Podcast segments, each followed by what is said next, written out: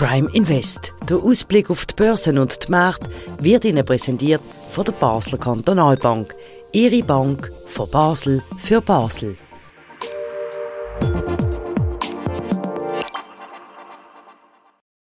Die allgemeine konjunkturelle Gesamtlage an der Weltmarkt mit besonderem Blick auf die USA, die Schweiz und auch auf China. Um das geht es heute in der neuesten Sendung vom Prime Invest und damit ganz herzlich willkommen.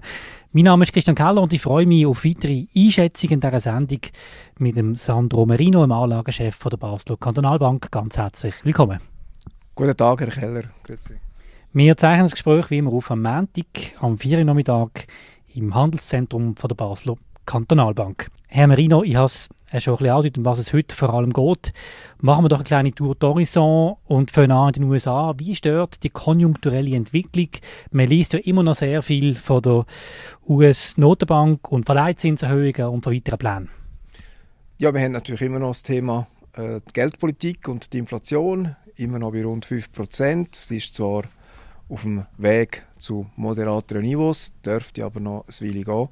Dann haben wir ja in der letzten Woche einen äh, Zinsschritt äh, gesehen. Wir sind äh, bei äh, 5, über 5% inzwischen mit dem Leitzins und es kommt wahrscheinlich nochmal ein Schritt. Und dann ist vermutlich bei der Geldpolitik eine Pause angesagt. Und auch in der Eurozone Inflation und in den USA ähm, vor allem auch ein bisschen Befürchtungen zu einem konjunkturellen Einbruch im zweiten oder dritten Quartal und äh, äh so bei den Dienstleistungen eigentlich aber äh, Rückenwind, so ein gemischtes Bild. Und äh, wir glauben nicht, dass wir eine Rezession haben in den USA über das ganze Jahr 2023 gesehen, aber wir sind immer so ein bisschen noch in einem recht äh, unsicheren Umfeld, was die konjunkturelle Entwicklung äh, betrifft. Aber wir sind jetzt schon relativ weit vorangekommen mit der Straffung der Geldpolitik. Und äh, es fängt schon ein bisschen an, Debatten über Zinssenkungen, die dann wahrscheinlich erst im nächsten Jahr wirklich äh, könnten, äh, stattfinden. Also so gemischt, gemischte Nachrichtenlage insgesamt, aber nicht so schlecht, wie, wie man vielleicht vor einem Jahr auch schon hätte können befürchten als Kleinanleger wüsste jetzt nicht genau, was das jetzt für mich bedeutet. Mit Ihrer Einschätzung, die Sie jetzt gegeben haben, ist es nicht mehr das Gemetzli vor einem Jahr? Kann ich ruhiger bleiben oder ist es immer noch mit irgendwelchen Faktoren drin, ähm, wo alles wieder können umstürzen Nehmen wir doch zum Beispiel die ganze Geschichte mit, mit den Banken. Da ist ja am Anfang gestanden von der, von der Credit Suisse, vom Credit Suisse Untergang. Ähm, First Republic Bank ist jetzt übernommen worden von der JP Morgan. Ist das damit jetzt Ruhe im Stall, wenn man so kann sagen oder ist das eigentlich die Fortsetzung von einer Krise? Ja gut, die ganzen Turbulenzen im amerikanischen äh, Regionalbankensektor sind noch nicht vom Tisch. Oder? Wir haben dort äh, erhebliche Kursverluste. Wenn man die 40 wichtigsten US-Regionalbanken nimmt, dann haben die Aktien von diesen Banken im Jahresverlauf äh, um die 40 Prozent an Wert verloren. Also eine Krise. Und äh, wir haben auch schon zwei äh, Untergänge gesehen, von der Silicon Valley Bank und jetzt die First Republic, die übernommen worden ist. Notabene, äh, JP Morgan hat den Kaufpreis nicht an die Aktionäre von der First Republic gezahlt, sondern in, eine, in einen Einlagensicherungsfonds. Oder? Das ist auch eine interessante Variante, dass man sagt, äh, die Bank ist äh, nicht mehr zu retten gewesen, also warum sollen da noch Milliarden an die Aktionäre fließen, sondern man, man macht äh, ein Beitrag zur Stabilisierung vom Finanzsystem, auch wenn es nur ein Tropfen ist auf den heißen Stein, aber trotzdem. Und somit sind die Turbulenzen bei den Banken in den USA äh, noch, nicht, noch nicht wirklich vom Tisch, oder? Also das, das kann man nicht sagen. Aber äh, es ist auch so, dass man doch denkt, dass es Weg gibt, äh, irgendwelche Eskalationen äh, aufzufangen über Übernahmen oder staatliche Eingriffe, wie auch immer. Aber es ist doch noch erheblich viel äh, Unsicherheit drin, einfach aufgrund von der Zinserhöhung, aufgrund von der Bilanzstrukturen und, und, und. Also ist einiges noch äh, offen. Können Sie auch noch etwas sagen zu der Teuerungsrate? Wie hat sich das entwickelt in den USA? In den USA ist, in den USA ist es recht zurückgekommen. Wir sind jetzt noch in der Nähe von 5%. Tendenz sinkend, aber die Frage ist halt, wie schnell dass die Teuerung zurückgeht.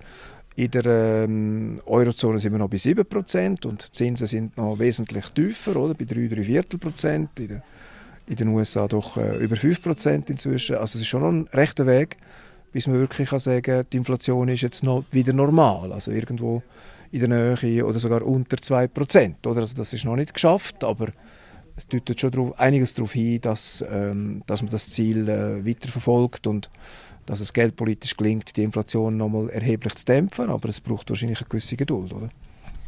Gut, dann wechseln wir, schauen in die Schweiz und dort sind Sie eigentlich sehr zufrieden als Anlagechef. Äh, Sie sagen, äh, wenn Sie es anschauen, dann belegt die Schweiz Spitzenplatz. Wie meinen Sie es genau?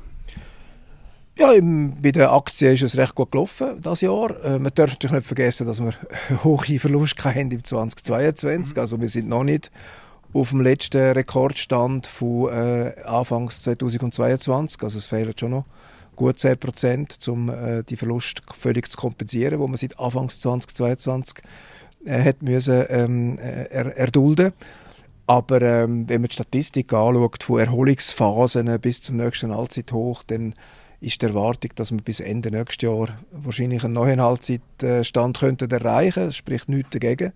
Es sind zwar ähm, konjunkturelle Schwächen im Moment zu sehen, oder weltweit, aber nicht äh, so äh, strukturell besorgniserregend. Es ist mehr zyklisch und wir glauben, dass doch die Chancen intakt sind, bei Aktien wieder äh, neues Allzeithoch zu erreichen. Man kann schwer voraussagen, ob das ein Jahr braucht oder drei, aber es deutet wenigstens nicht darauf hin, dass man nicht wieder ähm, von dem Niveau heute aus wieder eine vernünftige Aktienrendite darf, ähm, darf erwarten. Also wir sind auch seit im Oktober vom letzten Jahr äh, übergewichtet bei Aktien der Taktik. Wir haben das immer wieder in Frage gestellt, aber wir sind dabei geblieben. Bis jetzt äh, sind wir eigentlich glücklich äh, über die Entscheidung. Es ist immer so, dass bei Aktienanlagen äh, Haufen Probleme äh, im Weg stehen, äh, aber dass die Aktien dann eigentlich oft gleich weiter steigen, obwohl nicht alles rosig ist. Aber das ist weder jetzt noch in vergangenen Marktphasen anders gewesen. Also, und man kann aber auch sagen, dass Bewertungen nicht, nicht im Extrembereich sind. Also wir sind irgendwo bei einigermaßen fairen, fairen Bewertungen. Also es ist nicht nichts extrem aus dem üblichen ähm, Regime, sage ich jetzt mal, was, was Aktien betrifft. Von dem her sind wir trotz allem äh, mittelfristig, also das heißt auf ein, zwei Jahre, recht zuversichtlich, dass man es nicht bereut, wenn man jetzt in Aktien investiert. Wir haben, bevor die Sendung angefangen hat, zusammen noch vorher angeschaut, wie sich die Industrietitel ähm, Schweizer Aktienmärkte entwickelt haben. Da gibt es also stolze Werte. Holz sind zum Beispiel, ich glaube 30 Prozent, fast 30 Prozent. Heißt denn das jetzt, oder ABB ist auch offen stark, kann ich dort noch rein oder bin ich zu spät, wenn ich es noch nicht gemacht habe?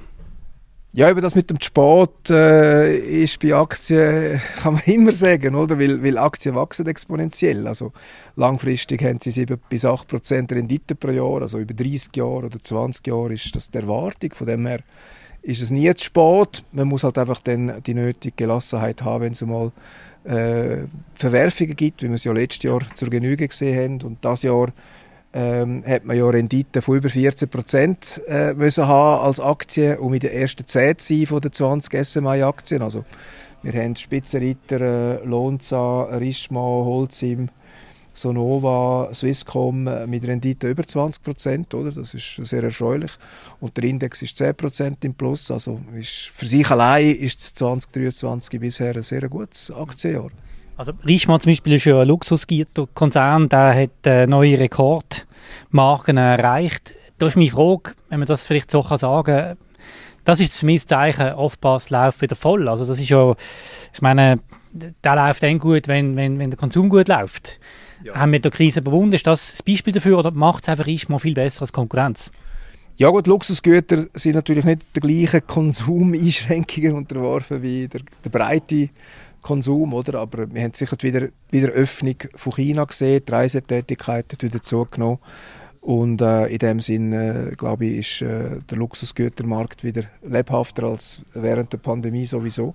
Und das kommt den Unternehmen jetzt äh, wieder zu gut, äh, offenbar. Aber es gibt auch andere zyklische äh, Titel wie Holcim oder, oder ABB, die auch recht gut gelaufen sind das Jahr. Also das deutet darauf hin, dass wir doch mittelfristig wieder eine Erholung von der Wirtschaft sieht und dass das auch das aktuelle Geschäft nicht so schlecht läuft. Oder?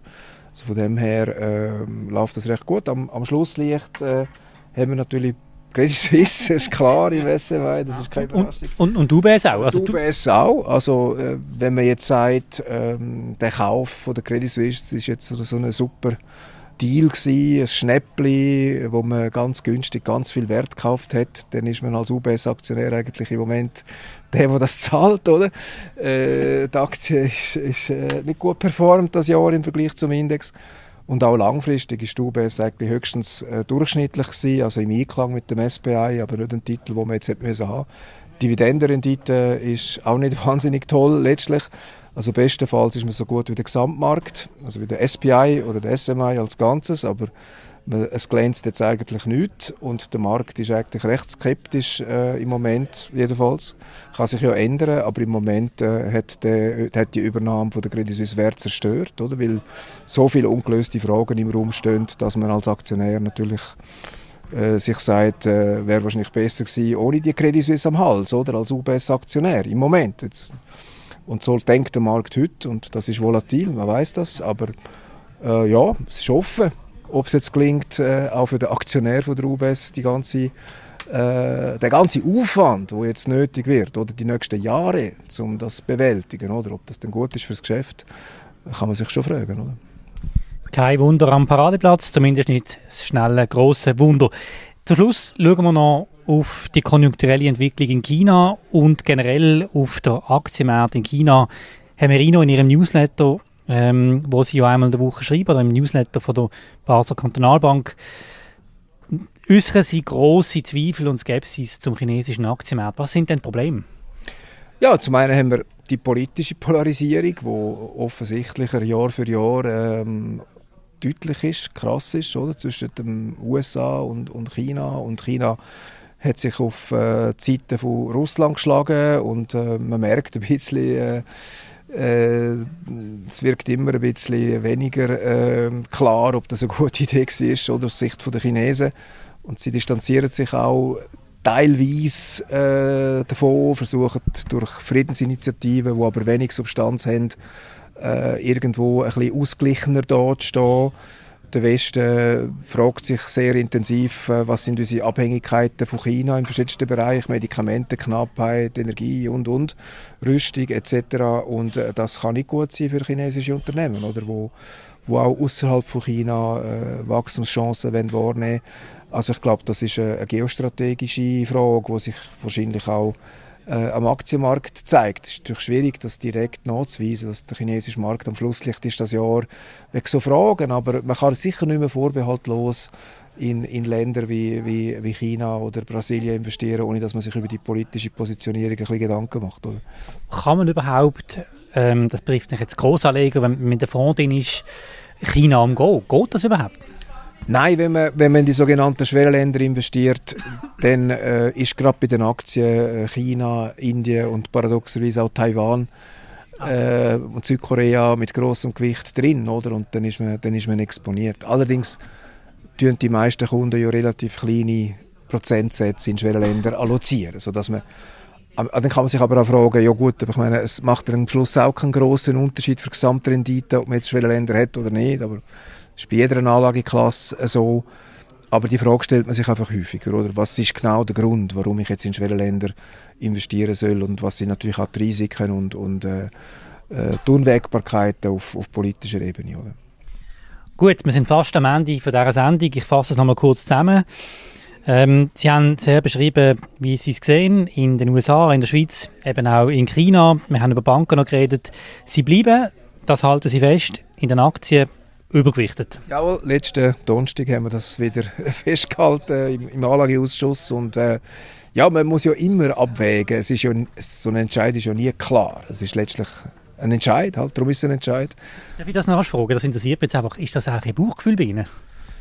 Ja, wir haben schon das Framework, also wir haben verschiedenste äh, analytische Faktoren, die wir anschauen, oder, wo uns zumindest einmal in eine bestimmte Richtung ein bisschen, ein bisschen äh, vorgenommen machen. Weil wenn, wenn die Bewertungen jetzt extrem hoch wären, dann hätte das vielleicht der Ausschlag gegeben, anders positioniert zu sein, aber man darf nicht vergessen, bei, bei Aktien hat man halt einfach Zeit, die für einen spielt. Also langfristig äh, müssen wir eigentlich immer ein bisschen übergewichtet sein, weil die Aktie halt die, die Performance historisch halt gezeigt haben. Also wenn man, wenn man ein bisschen ans historische Muster von den letzten 100 Jahren glaubt, dann hat man ja einen gewissen Bias, äh, bei Aktien optimistisch zu sein und dann versucht man das noch zu timen. Also das Bauchgefühl spielt am Schluss sicher auch eine Rolle. Aber es soll nicht nur das Bauchgefühl sein, sagen wir es mal so.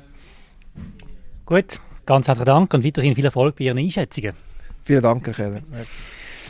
Das war es von Prime Invest. Ganz herzlichen Dank für eure Aufmerksamkeit. Wenn ihr den Podcast noch nicht abonniert habt, dann macht das doch. Das ist möglich auf allen gängigen Podcast-Kanälen, Apple Podcast oder auch Spotify.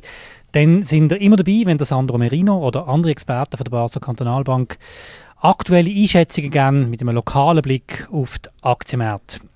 Nochmal vielen Dank fürs Interesse und weiterhin eine gute Woche. Prime Invest. Der Ausblick auf die Börsen und die Märkte wird Ihnen präsentiert von der Basler Kantonalbank. Ihre Bank von Basel für Basel.